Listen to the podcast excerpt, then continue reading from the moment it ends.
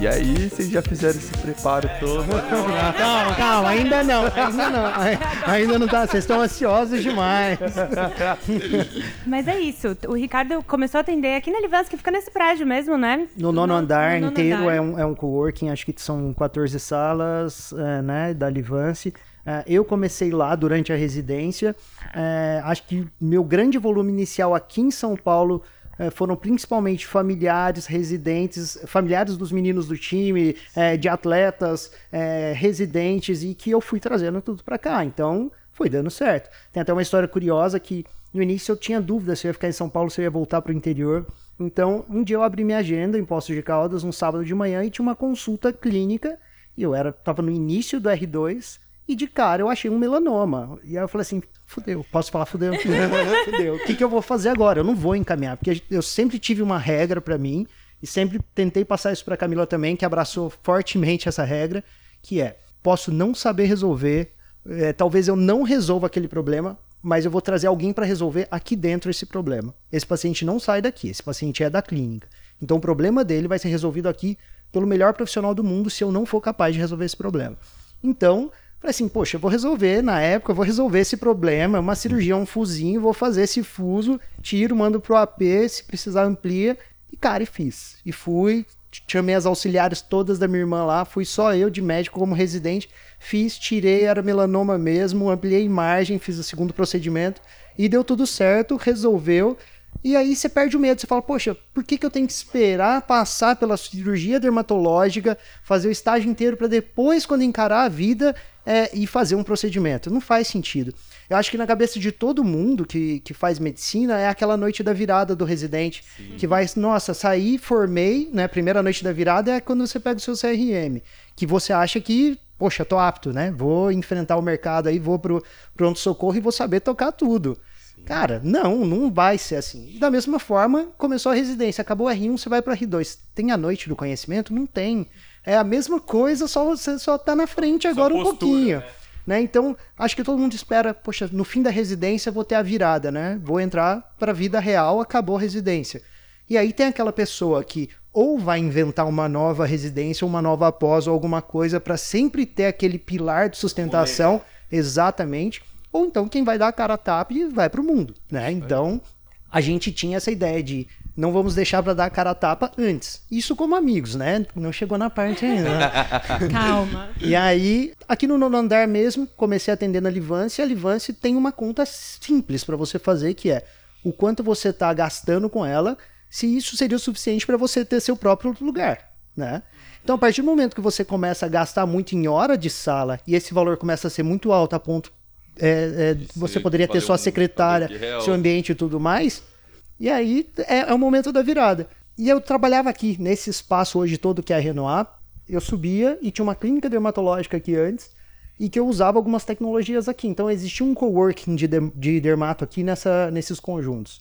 Então eu já usava o espaço, já trazia. Então eu oferecia tudo para o meu paciente. Se tinha indicação de qualquer tecnologia, eu já tinha essa tecnologia desde a residência. Que é uma coisa que, como assim você tem essa tecnologia desde a residência? Não tenho, mas eu tenho. Uhum. Né? Então é a, a, regra do você vai resolver o problema. E aí, calhou de no final, eu terminei em 18 de março, fiquei um tempo fora, tem alguns, alguns pontos que eu comento já já. E aí a clínica aqui do lado, né, metade da clínica vagou.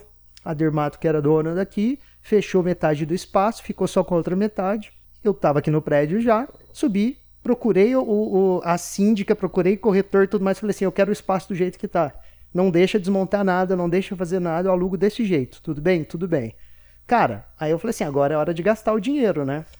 É. Aquele dinheiro que você guardou e tudo mais, vamos gastar um pouquinho. Mas eu não tenho tempo para ficar gastando esse dinheiro e fazer coisas malucas, porque, poxa, ser ali sem um volume de paciente, com, com reforma, pagando aluguel, pagando condomínio e tudo mais, a conta tem que fechar e às vezes não fecha. Então eu falei assim, eu tenho um mês para fazer uma reforma, fiz uma reforma rápida, deu tudo certo, que foi a primeira etapa da clínica. Que nem o Brunão não conheceu essa etapa aí, porque ele era muito jovem na época. E aí começou a funcionar.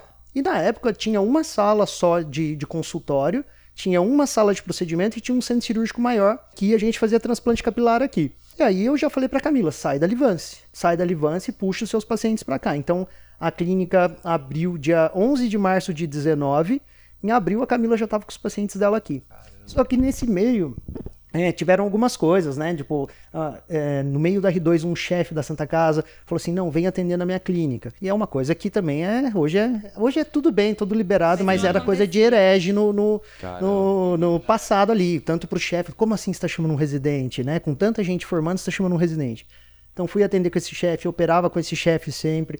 Uh, e aí depois eu tive um devaneio de morar no Rio de Janeiro. Aí a Camila ficou no meu lugar nesse chefe. Então a gente sempre foi passando uma coisa pro outro ah, e a gente legal. sempre trabalhou muito bem junto. Mas e nessa, eu... nessa, primeira clínica eu acho que eu vi até uma foto no Instagram de vocês, onde tudo começou. Era nesse primeiro. primeiro... No primeiro bloco aqui. Primeiro bloco que e... já chamava Renoir? Como é já. É já. já. A Renoir, basicamente, foi um mais uma das minhas loucurinhas.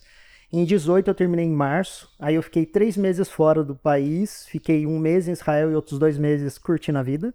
É, esse mês em Israel eu já tinha muita ideia na cabeça do o que eu vou fazer quando eu voltar para o Brasil, o que, que eu vou é, fazer profissionalmente. Né? Porque você termina a residência, passa no título, aquela pressão gigantesca que é a prova do título de dermato, e aí de repente você vai ali para o sabático de três meses e volta. Voltei, o chefe da Santa é, que me recebia no consultório dele continuou recebendo numa boa. E aí eu recebi uma proposta de, de fazer parte de uma clínica popular, tá? Uma clínica estrangeira popular de transplante capilar. E qual era o objetivo de entrar nessa clínica? Basicamente, aumentar a curva ali de cirurgias, operar muito e mandar ver. Experiência. Exato. Só que, cara, muita coisa errada acontecia, né? Em lugar que não é gerenciado por médico e que só tem o, dinheiro como objetivo e tudo mais. Então, conhecer o paciente na hora da cirurgia sem saber se ele tinha passado uma anamnese adequada, um exame físico adequado, não era legal. Então, chegava muito caso ali que não dava para fazer o que tinham vendido, que a vendedora bonitona, gostosona é. tinha vendido, e você operar e, e ter um resultado legal. Vira então, Turquia, né? É Turquia que é basicamente. Vai lá, é, pousa o avião, faz o transplante e vaza. exato, é, e, e, tem isso no Brasil, né? Então é. tem muitas clínicas assim, tem muitos não médicos fazendo transplante capilar. Hoje, é, basicamente, os preços mais baratos de transplante capilar são todos não médicos fazendo, mas quem quer saber isso, sabe? O homem não preocupa muito com isso na hora de fechar um procedimento. Ele quer cabelo, e fim. Bom, essa clínica Aí depois decidiu... vira careca de franja lá. E aí, nessa clínica decidiu abrir no Rio de Janeiro e eu falei assim: tá bom, eu vou. Fizeram uma proposta interessante, falei: vamos pro Rio de Janeiro. Cara, óbvio que não deu certo. Primeiro, que não faz, que não é muito meu perfil Rio de Janeiro. A gente e teve despedir. É, teve até despedida. e aí foi tipo... todos os trabalhos dele aqui em São Paulo. É. E aí eu voltei e não tinha onde trabalhar. Não, mais ou menos isso. Bom, aí foi um mês a ponto de eu falar assim: não, não é isso que eu quero para mim, não é esse tipo de medicina que eu quero exercer, nunca fiz isso, não vai ser agora que eu vou fazer, e, e simplesmente por melhorar a curva de aprendizado e por aumentar a experiência cirúrgica. Bom, voltei, aí foi onde começou essa parte da clínica que eu contei agora há pouco, né? Tava aqui na Livance de novo, continuei atendendo meus pacientes e surgiu o espaço. E aí foi onde a gente fez toda a obra, começou. Então hoje a clínica do jeito que vocês estão conhecendo aqui hoje, ela é a parte nova que começou a partir de janeiro agora, que é basicamente o dobro do que era em 2019. Então a clínica fez quatro anos agora nesse mês. Legal. Então o, o primeiro ano foi um ano difícil, mas eu falo, cara, você quer consultório, você quer tocar a rotina de consultório, uh, você tem que otimizar seus tratamentos. Você tem muita opção para fazer e que isso a Santa trouxe muito para gente de pequenos procedimentos e que você pode otimizar seu resultado financeiro ali e ter boa resposta e aí é sentar a bunda e esperar chegar paciente. Mas tem duas coisas muito importantes nisso de esperar chegar paciente, né? É, são cenários muito diferentes na fase, em fases da vida. Então, assim, quando você tá no final do R2 e você tem cinco pacientes particulares num mês, cara, isso é muito, isso é animal.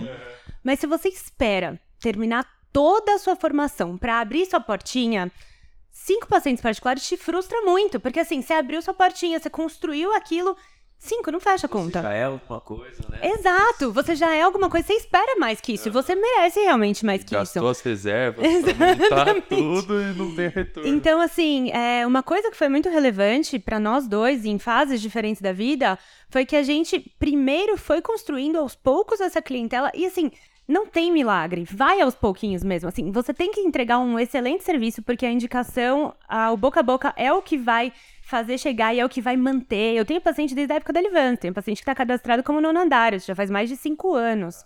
E esses pacientes, eles vêm e eles indicam. Então, assim, você tem que ter muita paciência. Porque você, por mais que assim, nossa, mas eu sou, e aí fica essa coisa, né? Será que eu sou um bom médico? Mas assim, se você é e você começa lá atrás e faz um trabalho de formiguinha e vai aos poucos, você chega lá em alguma hora. É que esse alguma, esse delta, ele é diferente, você sentir é diferente quando você é um residente, no final da residência que seja, ou quando você já passou por tudo, né? Então é muito diferente. E quando a gente estava aqui na, na Renoir, a primeira Renoir, a gente dividiu uma sala. A gente tinha 100 metros quadrados. A Renoir, que, que o Brunão conheceu, tinha 100 metros quadrados, uma estrutura totalmente diferente. A gente dividia uma sala, aí tinha um, um cantinho ali de. Não, não tinha o cantinho do financeiro. A gente dividia uma sala. Tinha, tinha. O cantinho do financeiro, que era onde o outro ficava quando um estava atendendo. E aí tinha um baita de um centro cirúrgico. E uma sala de procedimento.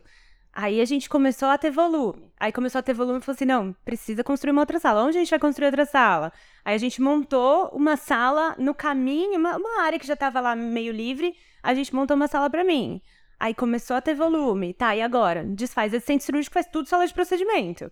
E foi aí, então assim, a coisa foi fluindo aos poucos. É dinâmico, né? É. Eu acho que é isso. Vocês também estavam abertos a. E eu acho assim, vocês me corrigem se eu estiver errado, Camila. É, mas o Ricardo parece que ele já tinha essa veia. Eu acho que confesso que eu não sabia isso da tua pessoa, mas empreendedor, assim, né, Bruno? Eles, pô, Totalmente. cara lá atrás já sempre pensava de uma forma diferente, aí já pensava depois também, né, economizar dinheiro, aí só foi para fora, aí depois voltou. Essa questão de mobilizar, de otimizar a clínica, isso tudo é interessante e eu acho que faz total diferença, né? E aí, e vocês dois aí? a gente vai- Agora chegou! Ah, mas, gente, Agora chegou!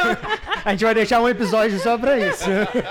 Cara, eu não contei. Agora, Já deu quantas horas aí a gente. Mas, é, mas eu não falei do nome Renoir, pô. Ah, o nome Renoir, importante. Não, mas só um comentário disso que você disse a respeito dessa parte de empreendedor. Eu sempre tive outra máxima na minha cabeça que é: você não vai ser explorado por médico. Tá? Eu nunca admiti ser explorado por médico e nunca admiti injustiça é, na hora de, de pagamentos e recebíveis e tudo mais. Então, para mim não faz sentido você ali, por, mais, por toda a questão hierárquica, independente do que for, você ser mal remunerado como médico, sendo competente, às vezes mais competente do que a pessoa que está acima de você. Então, isso eu nunca admiti. Então, acho que a carreira dermato me permite fazer isso sem depender de pessoas mais velhas, o que a maioria das carreiras cirúrgicas não permite, né? Então, isso é bem complexo ainda hoje. A gente sabe, a gente tem muitos colegas novos, residentes ou recém-formados que são baitas profissionais, cara, e que ganham uma merreca e eles poderiam ganhar muito mais do que isso. Não é nem o, o- o proporcional do que é de primeiro, segundo cirurgião e por aí vai, segundo auxiliar e por aí vai, né? Mas o nome Renoir, basicamente, é o seguinte. Ó, o que que aconteceu? A sala tá falando. É, então... então, 2018, até 2018 eu trabalhei, então, caixa 2. Eu nunca tive PJ. Então, 15, 16, 17, 18, só caixa 2. Permiti... a- a- a- na época permitia, eu não tinha Licença nem... poética. É, não tinha nem a empresa conjunta no Metropolitano para fazer parte. Isso surgiu depois que eu parei. É, E aí eu falei, eu preciso ter algum nome, eu não quero que seja o meu nome. Eu nunca tive essa ambição, esse ego inflado de falar assim, eu quero Ricardo Ávila dermatologista como marca. Nunca quis meu nome como marca. Primeiro porque eu sempre pensei, cara, se um dia esse negócio bombar, brilhar, chegar o Fleury e quiser comprar, tá vendido, entendeu? É, cria outra, inventa outra, segue o, o que eles sugerirem aí de tempo sem inventar nada, mas faz outra. Então eu sempre pensei em alguma coisa que não vinculasse diretamente o meu nome, porque, cara, não dá, uma pessoa só não consegue crescer e bombar sem ter falhas no, no percurso. Então a ideia foi essa. E aí tem uma amiga que, que fez cirurgia geral na Santa, que era minha amiga desde o cursinho. A gente começou a fazer uma lista de nomes possíveis. Então, não existe essa palavra. Basicamente, a gente criou, né? Se a gente eh, pegar a, a palavra, a origem da palavra, a gente pegou uma parte do latim de renovare e criou um- um- uma palavra nova. Então foi isso. Aí na época já mandei para um cara que trabalhava com a minha irmã, que trabalhava no marketing dela. Ele desenvolveu a marca, a gente registrou a marca, porque eu já tinha a noia, poxa, eu vou criar a marca, depois chega alguém quer tirar a marca, vai me cobrar para registrar essa marca. Aquele caos de briga de, de marcas né, no, no país. E deu certo. Aí fiz tudo isso. E antes de anunciar qualquer coisa, eu tinha todos os registros, tudo, CNPJ aberto e tudo mais. E isso foi agosto de, uh, de 2018, quando a empresa abriu.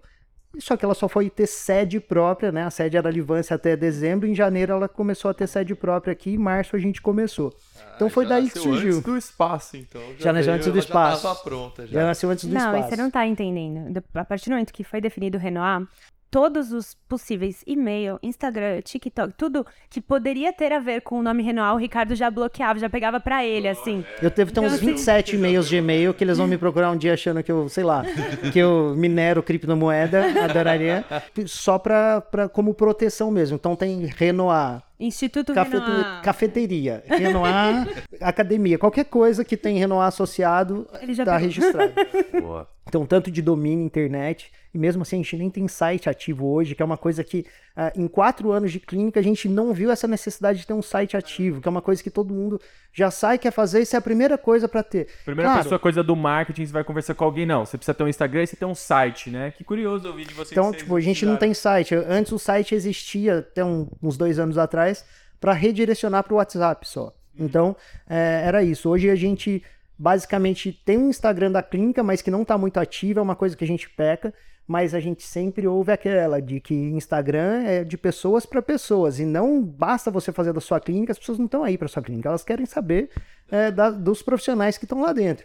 Então a gente sempre explorou um pouco mais isso. Quem você votou no BBB. Exato, exatamente. Como é que tá o negócio ali, o negócio fica pegando fogo, entendeu? O que, que você comeu, se era gostoso, é, se não era. Pra onde você viajou. Exatamente. É então, mas é isso, as é pessoas, os pacientes interagem muito com a gente em rede social, principalmente pela nossa vida extra consultória. É, as caixinhas de pergunta, com a vida especialista lá sempre perguntando. E assim, negócios. é muito comum a gente receber encaminhamento de posts polêmicos de outros profissionais, principalmente dermato, e eles querendo consultar com a gente o que a gente acha daquele procedimento. A maioria é um tanto de baboseira, claro, né? Porque é o que mais tem em rede social, é, mas a gente está sempre ali à disposição e é aberto, aberto e exposto total. A Camila explora um pouco mais isso hoje no marketing pessoal dela, o Instagram dela tem uma assessoria de marketing. Eu tenho um pouco de preguiça, porque eu não gosto muito de aparecer, então isso aqui é uma rara exceção, então sintam-se privilegiados. Já, já passou essa época, não tenho, não tenho um pouco de preguiça, sabe? É, mas funciona, funciona, o Instagram dela funciona como cartão de visita. Né? Então os pacientes entram muito para procurar o que a gente faz, o Quem que não é faz. Camila? Quem é Ricardo? Por que, que eu vou nele e não em qualquer um dos outros 480 mil que tem por aí? Então é mais isso. A gente não procura é, que um paciente digite Botox e Genópolis e venha aqui, porque a gente não vai oferecer.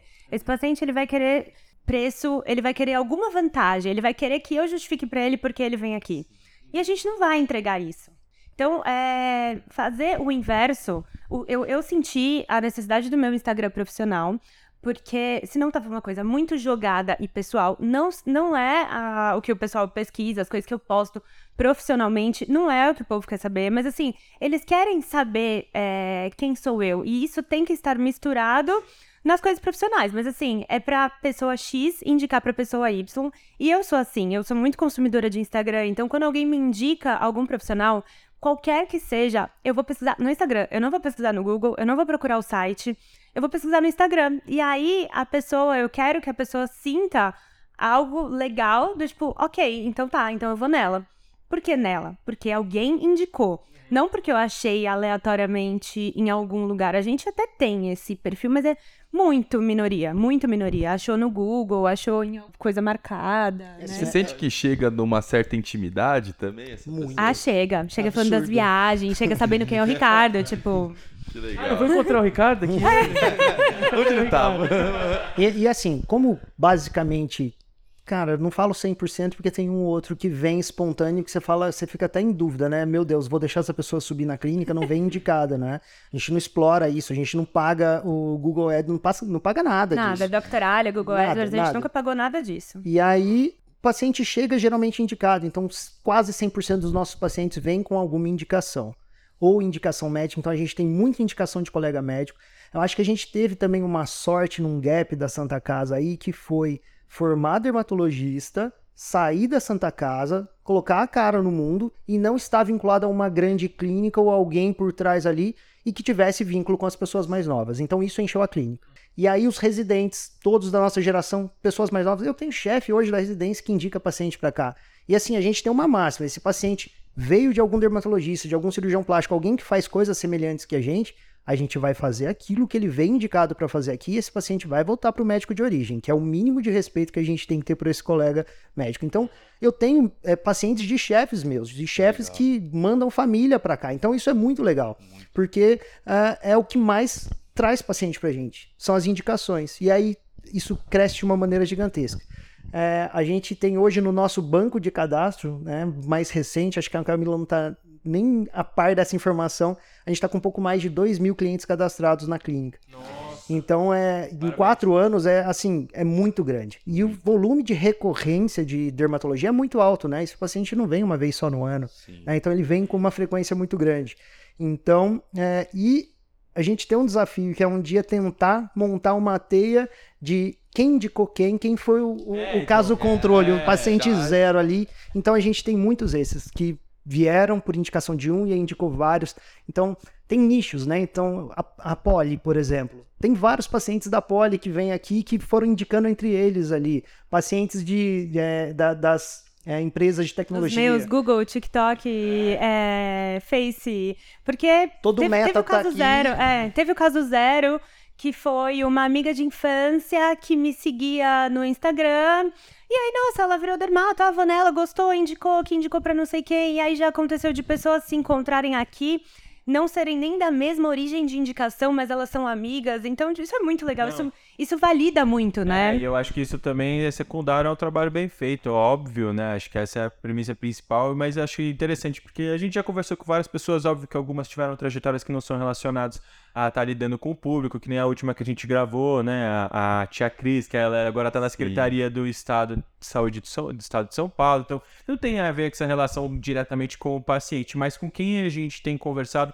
É curioso isso, que apesar de toda essa revolução digital tal, o boca a boca, ele não, não dá supera, errado. Não supera e você tem jeito nenhum. Né? É, tem muito valor você é um conhecido indicar o trabalho bem feito.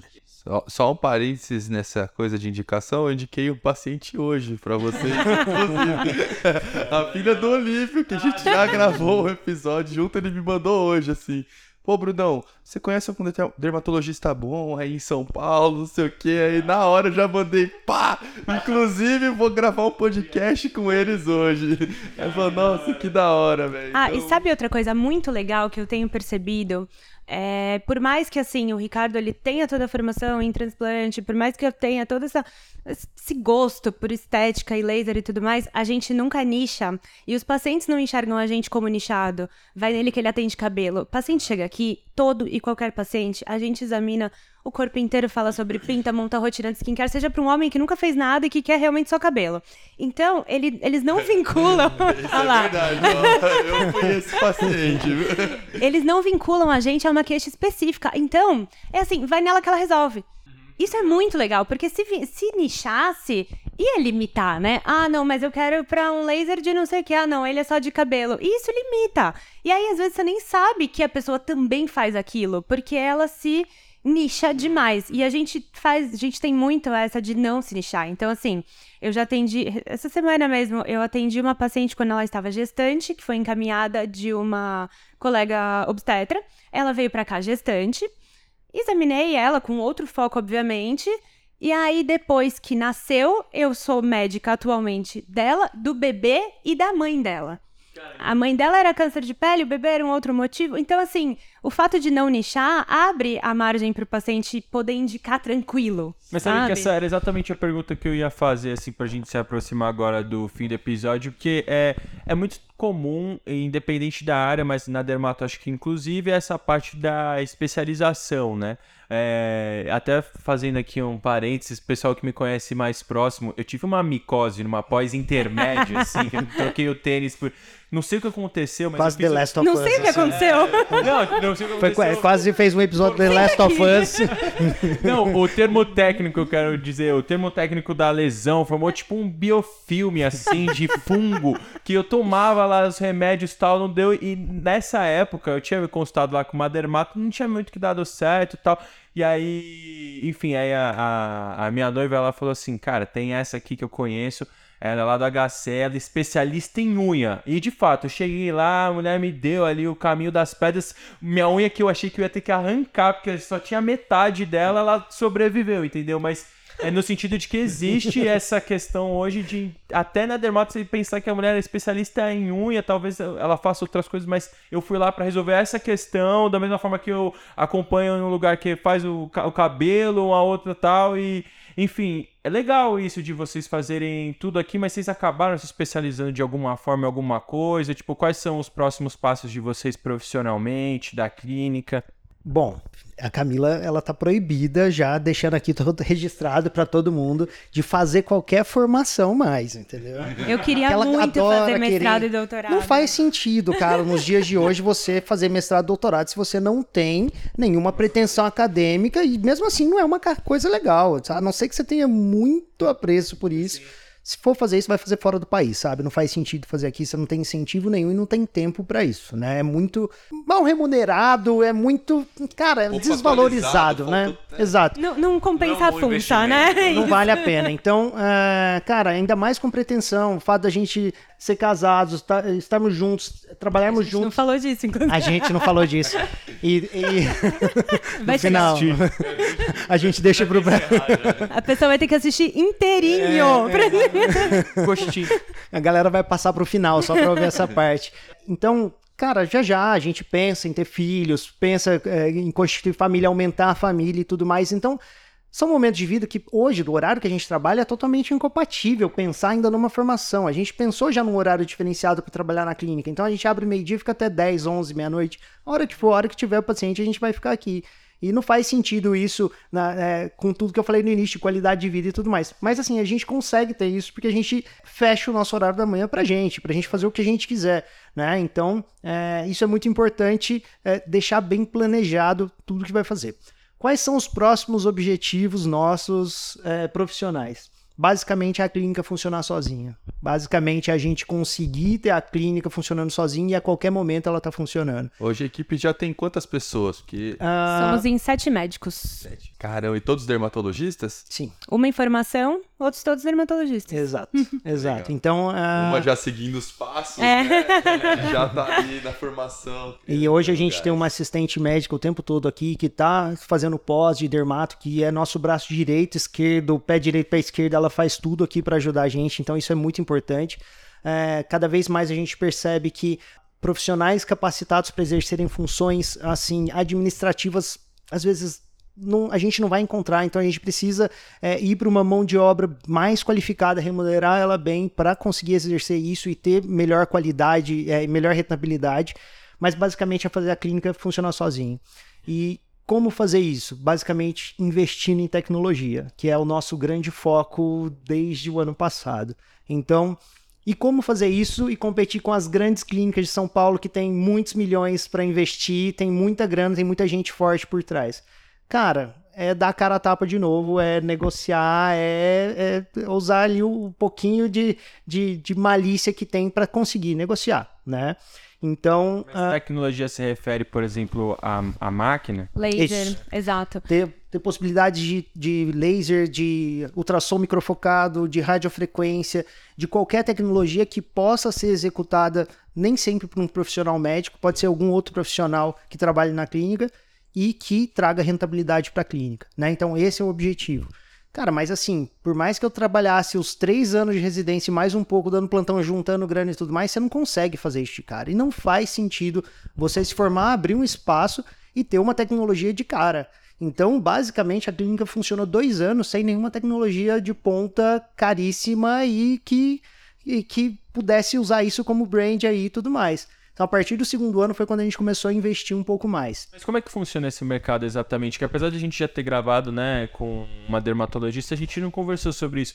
É algo que, é, por exemplo, você, eu imagino que existam diversas modalidades, mas na prática, o que vale a pena é, é funciona assim, você aluga a máquina e num dia você vai ter a máquina aqui para fazer esse procedimento. E se seu paciente tem essa indicação, ele quer fazer, ele tem que vir aqui na quinta-feira de tarde, porque a máquina vai estar aqui. Ou se não, é tipo, não, Pedrão, às vezes vale a pena, algumas você compra mesmo, porque a demanda é grande. E, e ela se paga eventualmente. É... O que todo mundo fala nesse meio é que uma hora você vai errar. Uma hora você vai comprar uma tecnologia cara, vai ficar pagando e ela vai virar o elefante branco da sua clínica. Esse é o nosso grande medo. Até hoje não aconteceu.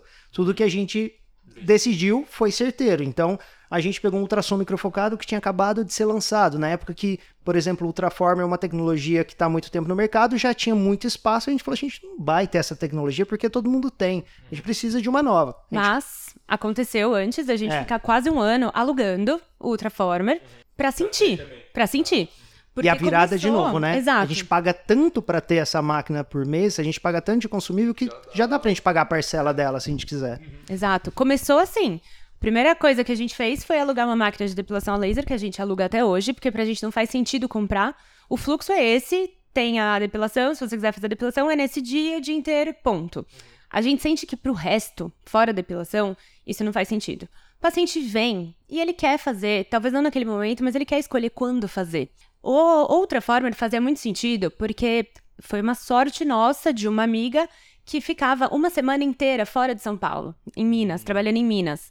E o Ultraformer dela ficava parado. Então, ficava a semana. Quando a gente ofereceu uma semana, o paciente conseguia se organizar para vir algum dia. Mas se você for colocar na ponta do lápis, se não fosse pela amizade, não faz sentido você alugar uma máquina por uma semana. Uhum. Tem quem compra em grupo e tudo mais, e aí a, a máquina fica. fica Existe isso, ficar 15 dias com você ou uma semana com você. Mas a gente já tá em dois aqui o tempo todo com mais um fluxo de outros médicos. A gente estuda muito para escolher qual tecnologia comprar. Com base nessa demanda, então. Com Às vezes vocês começam demanda. alugando, pô, deu certo, a galera tá curtindo e tal, dá para transicionar para o modelo de compra. Exato. E vocês usam, tipo, o estudo da necessidade dos pacientes que vocês já têm para isso. É. é isso? Tá. Assim, o objetivo é pegar a necessidade do paciente e também associar o que tem de moderno no mercado e que tá todo mundo fazendo propaganda gratuita para mim. Mas tem algumas coisas que não tem pessoas fazendo propaganda gratuita para mim. Então, ah, Ricardo, você tem isso daí aí? Não, eu tenho uma melhor que essa. Então, foi a segunda jogada nossa o ano passado, que foi depois dessa máquina que foi maravilhosa, se pagou em três meses. A gente falou assim: a gente precisa de uma máquina que ninguém tem. Uhum. Então, a gente pegou uma máquina italiana que a gente foi a quinta clínica do país a receber. Então, basicamente, a gente tinha e ninguém mais tinha. É então a gente. Lá, né? É, é, o, é o Discover Pico. Olha o Instagram. Aí, ó. Sim, a primeira máquina era o O Instagram tá funcionando. Inclusive, minha mãe adora. Olha. Mudou a vida dela, né? Mas, mas é exatamente isso. E aí, com o Pico, a gente fez uma jogada totalmente diferente. A gente viu que a demanda. A gente não quer esse paciente que liga e fala: Você tem X? Porque às vezes X não vai entregar o que ele procura. Então, se a gente tem a máquina que, no nosso ver, vai conseguir entregar. Tanto é que depois que a gente comprou a máquina, nós dois viramos speakers da máquina. E depois, porque a gente conseguiu fazer tanto protocolo com base na demanda dos nossos pacientes e a gente colocar a mão na massa, a gente conseguiu entregar resultados incríveis que as pessoas nem, nem sabiam explorar aquilo ainda, sabe? E aí a gente está sentindo essa demanda e a gente tá tentando, isso é um pouco complexo, mas a gente tá nadando um pouco contra a corrente do, da, da brand. Tipo, ai, vocês têm essa que tá super Sim. na moda? Cara, não tenho, porque não vale a pena. Uhum. Não vale a pena, seja financeiramente. Que, às vezes existe essa questão, e aí eu posso até estar tá tocando um assunto delicado, mas que não. às vezes as empresas como marca, elas pressionam e aí é famosa, e você acaba abrindo mão para ter o, a, a, marca X, na verdade ela nem vale tão a pena. Então legal que vocês estão focados realmente no objetivo do paciente e não qualquer o, o modo. É né? a dupla aqui, porque eu sou mais emoção, o Ricardo é muito razão. então às vezes eu sou levada por essas, assim, do tipo, não, mas Ricardo, a gente precisa ter isso, como que a gente vai vai ter. ninguém precisa de nada. Mas assim, é, e aquilo, né? Todo mundo acha que você tem que ter a grana na mão para comprar aquela tecnologia ou aquela máquina e fazer o negócio acontecer. Não, você tem que fazer a máquina se pagar. Então, a partir do momento que a gente teve a primeira, que foi um investimento alto, e que ela se pagou rápido, a gente falou assim: pera, dá pra gente fazer essa máquina se pagar. Quanto que a gente precisa vender por mês dessa máquina, dessa tecnologia? Quanto a gente precisa fazer de negócio com ela para ela se pagar? E, cara, a gente foi na segunda máquina e escolheu uma máquina que custava praticamente cinco vezes mais do que a primeira. E assim, uma pancada. Sim. Tem essa grana para pagar à vista ali? Não, não vou gastar essa grana para pagar isso à vista de jeito nenhum. Sim. Ela vai se pagar sozinha. E é isso que está acontecendo. Aí chegou no final do primeiro ano dessa máquina, ela se pagando bem, ela termina de se pagar no segundo ano e já traz lucro para a clínica. Beleza, vamos pegar mais duas máquinas novas para funcionar sozinho. Então essa tá sendo a virada. Essas o Brunão não sabe o nome. Essa o Brunão não conhece. Mas Tem... seja bem-vindo. Essa é pra, pra, deixar o abdômen bem sentadinho. Ah, sim, sim. Então é Eu isso. Já são máquinas. São máquinas que funcionam é, é, comandados por uma técnica são independentes da gente e que quando a gente for tirar nosso mês ali é, mais tranquilo, que a gente consegue tirar uma mês. semana. Mês. Não sei, é, não, não sei de onde eu tirei mês. Eu não sei por que, ele falou mês, tá bom? Gente? Não sei, porque não existe mês. A semaninha de férias ali, a clínica continua funcionando. Né? Então, outros profissionais aqui trabalhando, usando o espaço e tudo mais, também é bem interessante. Então, é um tipo de parceria hoje também com esses outros profissionais que é totalmente diferente do que tem no mercado. Basicamente, a gente escolhe as pessoas que a gente quer que estejam aqui dentro e dá a possibilidade dela oferecer tudo para o paciente dela como se fosse tudo dela, na maior tranquilidade e tendo um retorno saudável, saudável, tá? Não é uma exploração. Porque a gente sabe do que acontece nas outras clínicas, a gente sabe o quanto as pessoas são exploradas e camelam, camelam, camelam para tirar o mesmo que uma pessoa que tra trata o paciente ali com qualidade, com tempo e, e, e é isso. Não, Bruno, eu vou encerrar o episódio. Aí, mas a gente não. eu só vou fazer uma conclusão aqui. Uma coisa que eu senti disso, que vocês foram falando desse processo de compra da máquina e de tudo, é que vocês sempre foram médicos antes de ser a máquina e antes de ter tudo. Porque mesmo sem ter toda a estrutura, vocês já estavam lá atuando e ganhando clientela. Então eu vejo muito isso, porque às vezes a pessoa se ancora no produto e aí, por isso que existem esses clientes que ligam perguntando do produto, porque existem profissionais que eles dependem do produto para poder trabalhar, né? E quando você inverte esse processo, você consegue ter uma ética muito maior sobre isso, em quem eu vou indicar, quando eu vou indicar e o que eu vou indicar. Porque aí você tem a autonomia dos seus, dos seus pacientes, você tem a demanda deles e faz isso de uma forma legal. Então, parabéns para vocês, parabéns por toda essa história, pela essa trajetória juntos e assim, meu, aconchegante demais. episódio. a gente a ficaria não... horas aqui conversando. A gente não vai contar então? Conta. Eu quero, eu quero. eu quero saber sua versão. Não, gente, basicamente foi o seguinte, eu e a Camila, minutos. então a gente se dava muito bem, a gente sempre trabalhou muito bem junto, a gente sempre trocou muita experiência junto, muita informação de paciente. E aí, um Réveillon aí, eu não lembro nem de que ano foi, Teve um evento que ela disse que não aconteceu, eu que não ela lembro. não lembra. A culpa não é minha, não é minha. E aí, beleza, foi passando tempos e tempos. Eu realmente não lembro, eu não fui informada disso por uns 3, 4 anos, ainda bem. Não, e a gente brinca com isso, porque basicamente eu ajeitava amigos meus pra Camila, Camila amigas, ela era uma coisa nada a ver, assim. E aí a gente começou a trabalhar juntos, em, já tem 4 anos, né? É, e aí no meio do caminho a gente falou assim, e aí? Até quando vai ficar essa enrolação, né? Eu fui pressionado, basicamente ela me convenceu disso. Mentira. Brincadeira. Não, mas foi mais ou menos essa história, mas é, é, basicamente teve uma discussão, uma DR antes da gente ter um relacionamento. Não, então, era muito complexo. A gente já trabalhava junto, a gente era amigo há 10 anos, a gente tinha muita coisa a perder nessa altura do campeonato. Foi A clínica tinha seus três meses estávamos trabalhando juntos, só que assim, era muita convivência, era muita admiração, era muita convivência. A gente ficava aqui já até 10, 11 da noite, os dois. Os dois solteiros. Desocupados. Desocupados. Embora pra onde? Aí você tem, você começa a pensar, será que eu tô imaginando coisa? Acho que não, acho que não é isso. E eu não sabia que a gente tinha ficado há três anos. Eu não sabia. Eu juro, gente, eu juro. é, porque, sabe o que, que eu, eu fico brincando porque eu queria conhecer essa história? Porque eu realmente admiro. Minha família sempre teve alguma coisa dessa de, de valorizar essa possibilidade. Minha mãe trabalhava com meu avô, então isso possibilitou eles ter uma relação que é natural. Pô, você vai seguir teu caminho e aí você vai fazer suas coisas, você sai de casa às 7 da manhã, você volta às 7 da noite essas 12 horas você não tava convivendo com a pessoa que você tava lá querendo passar a vida e tal. Eu, tô, eu sempre enxerguei muito no, na minha família essa questão de construir uma forma de trabalho que te permita tá trabalhando com quem você ama, entendeu? E isso é legal demais. Então, por isso que eu queria que vocês conversassem sobre isso, porque é uma coisa que eu valorizo. Então, além de ah, parabéns pela. Mas era um risco, hein? Era um risco grande. Porque se não desse certo, poxa, ia ter clima pra gente continuar trabalhando junto é, e bem e tudo mais. Um risco, né? Então foi uma a gente conversa. discutiu sobre isso, foi concluiu que a gente Exato. um Beleza. Super racional. Né? Exato, né? beleza. Beleza, a gente vai se pegar, mas se não der certo, a gente continua trabalhando junto, beleza? Beleza. É, somos adultos. Deu certo. Né? Mas tem outro lado da moeda, né? Conseguimos deixar a emoção de lado. Foi uma potência ao trabalho que talvez se vocês estivessem fazendo juntos, é, além de estar se relacionamento do relacionando do termo de vista pessoal, vocês não estariam com a clínica tão estourada como vocês estão hoje, né? Então aconteceu, era para acontecer, é, é isso. É isso, O golpe tá aí, cai quem quer. Caí. Caí, gente.